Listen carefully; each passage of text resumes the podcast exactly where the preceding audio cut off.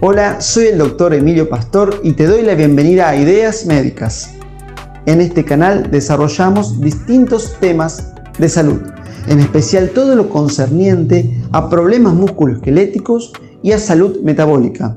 En cuanto a los problemas musculoesqueléticos, nos centramos en tendinopatías, ligamentopatías, problemas articulares como artrosis y artritis, problemas de dolores de cintura, de hombro y en otras articulaciones, y cómo abordarlos desde la rehabilitación, desde el entrenamiento y desde la medicina regenerativa. En cuanto a la salud metabólica, nos centramos en alimentación libre de ultraprocesados, ayunos terapéuticos, ritmos circadianos, todo bajo una perspectiva evolutiva.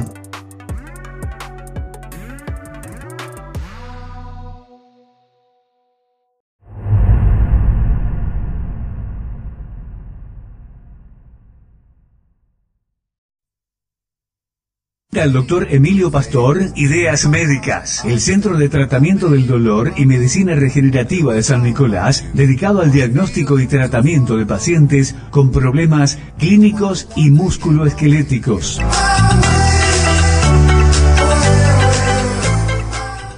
Hola doctor, bienvenido.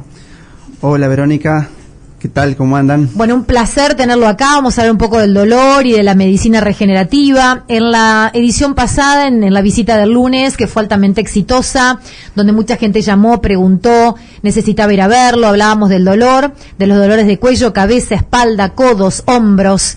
Mucha gente lo ha ido a ver esta semana por el que lo escuchó acá. Sí, ha venido gente. Ha ido, ¿no? Sí, sí. Y la mayoría de las dolencias que tiene la gente hoy, el nicoleño, ¿qué es lo que más le duele?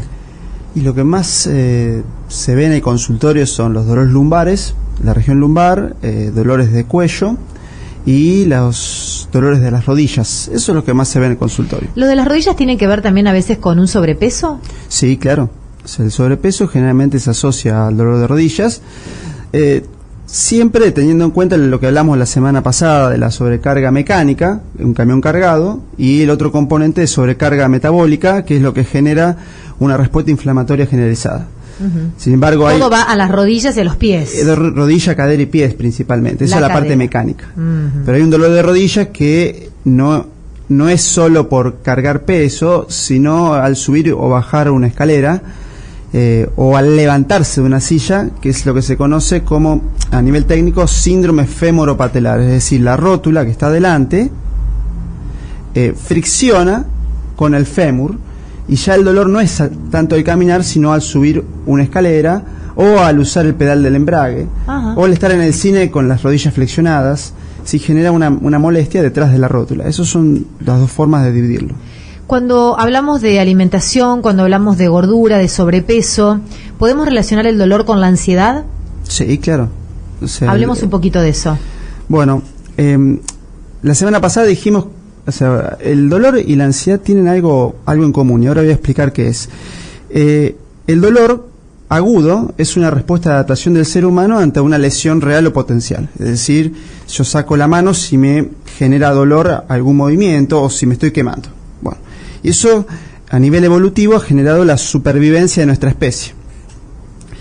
La ansiedad tiene algo, algo similar. Por ejemplo, ante una situación de estrés agudo, por ejemplo, ir a rendir, es, eh, rendir un examen, sí. o, sí, un momento difícil. O, en un momento donde hay un delincuente que nos quiere asaltar, eh, situaciones que amenazan nuestra vida, se genera una liberación de mediadores endógenos, adrenalina, noradrenalina, cortisol, que cortisol es un corticoide que nosotros tenemos, eso genera que las pupilas nuestras se dilaten, nuestro ritmo cardíaco se acelere y nos prepara para la reacción de ataque o huida, es que es una cuestión reactiva del ser humano que nos permite defendernos y subsistir. Sin esa respuesta estaríamos cruzando la calle, viene un auto eh, que nos va a, atropellar y no seríamos capaces de, lanzarnos para evitar eso, porque no tendríamos esa rapidez. Ahora bien, eso sería una, respuesta de estrés normal, o de, digamos, por así decirlo, ansiedad normal, que es eh, un fenómeno de adaptación. Ahora, si esta respuesta de estrés, de estrés o de ansiedad se traslada mucho en el tiempo, si dura mucho tiempo, la persona está todo el tiempo con el sistema de alerta, normal, activado, pero todo el tiempo, eso ya es patológico. Eso ya es una enfermedad. tremendamente estresante. todo, activado. algunos le llaman trastorno de ansiedad generalizada. O que la ansiedad, esa respuesta exagerada, ante un estímulo pequeño, es decir, que ante una pequeña, pequeño insulto a la propia integridad se genera una respuesta de ansiedad tremenda, eso también. Con una, una acción muy agresiva. Eso también. Eh, Cuando te dicen, eh, pero ¿cómo vas a contestar así? Fue una pavadita. No, bueno, eso, ¿Mm? eso, eh, eso indica que el sistema de alerta está hiperactivo. ¿qué, tiene que ver, digamos, con el sistema nervioso central? Tiene que ver con el sistema nervioso central, sí, y con conexiones de núcleos cerebrales y todo eso. Y también con el estilo de personalidad. Bueno, la personalidad a veces no ayuda, pero por ejemplo, estar conectados con todas esas, esas cuestiones diarias, todo el tiempo. Imagino el estrés que le genera el cuerpo. Claro. Eso genera una Y dolores, porque te mantiene duro en distintas partes del cuerpo, haciendo como una fuerza, una fricción. Eso es así. Sí. En estudios Soy una loca vieja, así que ya. No, pero eso es, Todas estas cosas uno las conoce. el, el, estrés crónico, la ansiedad crónica, genera lo que se conoce como, en el tiempo, fatiga crónica. Fatiga crónica. El paciente se fatiga y empieza con un, lo que se llama síndrome de fatiga crónica, que es por estrés crónico. O sea, la solución es trabajar sobre la causa. Y también eso que acabas de decir está descrito en los libros de aumento de la tensión muscular. No solamente que uno lo sabe a nivel empírico, sí por la experiencia, sino que por estudios de electromiografía la gente ansiosa tiene mayor tensión muscular y el dolor y menor umbral al dolor. Es decir, que el dolor se vuelve más alto cuando la ansiedad es crónica. ¿Qué tipo de dolor? ¿Un dolor de rodillas? ¿Lo soportan más? Menos. Menos. disminución del ah. umbral del dolor es que ah, un estímulo menor un estímulo menor genera más dolor. Bien. A ver, esto es así. Si el estrés es agudo y es normal, el dolor baja. Por ejemplo, la persona está corriendo, le pegan un tiro, sigue corriendo, por las dudas que, que le pase algo peor. Ahora, si el dolor, si la ansiedad es crónica, existe lo que se llama ansiedad anticipatoria, miedo al dolor, eso genera una respuesta más alta de dolor. ¿Se entiende? Duele más, ¿sí? Duele más, porque ya piensa que le va a doler más. ¿Eso también conlleva que el dolor eh, va de la mano de la depresión? Digamos, el dolor agudo generalmente va de la mano de la ansiedad y el dolor crónico puede tener un componente de ansiedad y de depresión. Para que el dolor lleve a la depresión tiene que ser un dolor crónico. Por ejemplo. Por, por ejemplo, alguien vamos a decir algo simple, que le duele la rodilla por 3, 4, 5 meses y no puede hacer sus actividades diarias, no se puede levantar normalmente de la cama, no puede ir a la esquina a hacer sus compras, no se puede autovaler, puede deprimirse.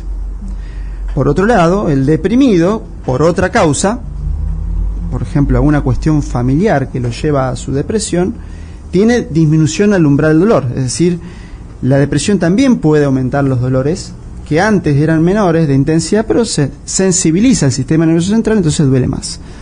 Una cosa así sería básicamente para que se entienda. Bien. Em, también hay otras cosas que, que pasan aquí. Eh, por ejemplo, en el ansioso. Eh, el que está con mucha ansiedad, ansiedad anticipatoria, tiene miedo a rehabilitarse. Porque tiene miedo que le duela. Ah. Entonces, empieza a evitar hacer ciertos ejercicios, hacer ciertos movimientos, por el miedo. Y empieza a alterar su patrón de movimiento normal, por el tema del miedo. Entonces empieza un círculo vicioso. No me muevo porque me va a doler. Ni bien se mueve, le duele porque piensa que le va a doler, entonces se queda quieto pierde actividad física, se desacondiciona, se deprime porque no puede hacer sus cosas y entra en un círculo vicioso que de alguna forma hay que intentar, intentar romper. Claro. Eh, la gente, digamos, eh, que nos está escuchando y que obviamente es el mal del momento, este tipo de dolor, eh, no ayuda a la parte espiritual. Es, un 50 y un 50, digamos. La parte espiritual es muy útil, o sea, existe lo que se llama algo como la aceptación del dolor. La aceptación del dolor no es decir, bueno, me duele y listo. La aceptación del dolor es decir, bueno, me duele, pero buscar una estrategia de enfrentamiento, que se llama estrategia de enfrentamiento positiva. Es decir, me duele, pero voy a hacer lo posible para recuperarme. que no es quedarme tirado en la cama, sino decir, bueno, a ver qué puedo hacer en forma proactiva o activa. Por ejemplo, hacer actividad física. Eso podría ser una estrategia de afrontamiento positiva después de la aceptación del dolor. Pero es importante la aceptación. Si a mí me duele, no es que no me duele. Y aceptar que el problema lo tengo yo no que el problema lo tiene otro. La persona que lo va a ver, doctor, eh, ¿cómo es un tratamiento? Va y le dice, doctor, me duele tremendamente la cabeza, yo sufro permanentemente de puntadas en la cabeza. Bueno, el tratamiento empieza con una buena anamnesis. Anamnesis y medicina es, es la escucha, escuchar. Escuchar y tratar de entender la vida de esa persona. Claro, entender por qué le duele. Es decir, en ese punto hay factores eh, medioambientales, factores psicológicos, factores familiares, es decir, el, medio ambiente del paciente. Después ver si ese dolor está contaminado por la ansiedad, por la depresión, por el enojo, es decir, las emociones negativas, cuánto eso lo influye. Después ver si hay componentes nutricionales como la obesidad y también después ver los componentes de sobrecarga mecánica que tienen que ver con la ergonomía y con el trabajo y con las posturas. Y después la explicación de qué es lo que ocurre baja la ansiedad y ahí empieza el tratamiento. Es decir, si la persona piensa, viene con dolor de cabeza, piensa que tiene un tumor en la cabeza, le va a doler el triple por una idea equivocada, una idea errónea. Se contó una historia que no era. Ahora sale de consultorio y dice, no, eh, tu dolor viene del cuello, viene de las, eh, del trapecio superior, de los tendones, y esto tiene una solución, pero va a llevar un tiempo, ya se va con un alivio un alivio notorio y con una tranquilidad de tener un diagnóstico que no amenace su vida o un diagnóstico que le permite pensar que se puede curar. Decir, no, tengo una hernia de disco, me tengo que operar, eso genera más dolor. Ahora, si tengo dolor muscular, está la hernia de disco, pero esa hernia de disco no me, no me influye. Esto se cura. Entonces ahí ya baja la ansiedad. Eso es es lo que el principal tratamiento inicial. Y después hay medidas mm, farmacológicas para atenuar el síntoma y después el trabajo de fondo en el cual desde la actividad física, eso es muy importante, ejercicios especiales, alimentación, alimentación, trabajo con algún kinesiólogo, especialmente lo que sea manual, terapia manual, eh, trabajo con algún psicólogo si es necesario, es decir, dependiendo de lo que tenga, uno va armando un equipo para ayudar a esa persona. Y dentro del equipo hay que incluir a la persona que tiene dolor, porque eso también pasa. Es decir, la persona a veces busca la solución mágica. Vengo, esto es muy típico, a que usted me saque el dolor. En ese momento lo que está haciendo, y hay que detectarlo, está pasándole a otro, es decir, en ese caso el médico, el problema. Y si el otro no le dice, no, mira, el dolor es tuyo, yo te voy a ayudar, pero va a trabajar conmigo, ya el paciente adopta una estrategia de afrontamiento del dolor pasiva, es decir, sáqueme usted el dolor. Yo no tengo nada que ver con el dolor. Claro, y no se involucra. Y no se involucra. Y si después le duele, la culpa ya no es del paciente. claro. bueno, qué interesante. ¿A dónde lo pueden encontrar? ¿Qué días atendés? Y vamos a dar los horarios y vamos a recordar la dirección. Yo atiendo todos los días, eh, de lunes a viernes. Mañana y tarde. Mañana y tarde, estoy horario corrido básicamente, con algunas diferencias, pero bueno, eso. Bien, el teléfono es el 4421-036. Y si la gente quiere conocer un poco más de esta nueva medicina, que aquí en San Nicolás es el único centro médico de tratamiento del dolor, mucha gente se iba a Rosario y a Buenos Aires, porque claro, no existía todavía este centro. Hoy lo tenés en San Nicolás, Centro de Tratamiento del Dolor y de Medicina Regenerativa en Pellegrini 515. Sí, así es. Para la semana que viene, ¿qué tema vamos a abordar? Sí.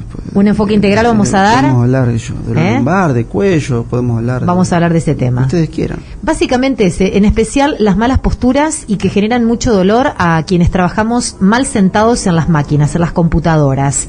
Y el hablar permanentemente por teléfono y tener el cuello torcido. Eso es cierto. Bueno, eso afecta, Ajá, afecta casi el 90%. Ah, ahí está. Y la zona es la cervical. Sí, Es el top ten. ¿Hablamos el lunes de eso? Bueno. Vamos con el cierre. Gracias por venir, doctor. Muy interesante como siempre. Bueno, gracias. Un placer. El doctor Emilio Pastor pasó por los micrófonos de En Positivo.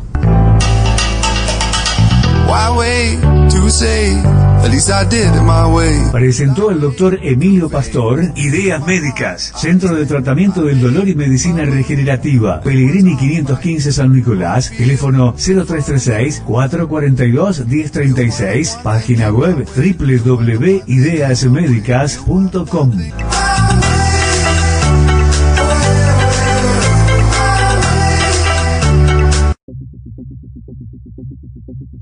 Esperamos que te haya gustado este podcast. Si es así, te pedimos que lo compartas. También puedes seguirnos en las redes sociales de Ideas Médicas.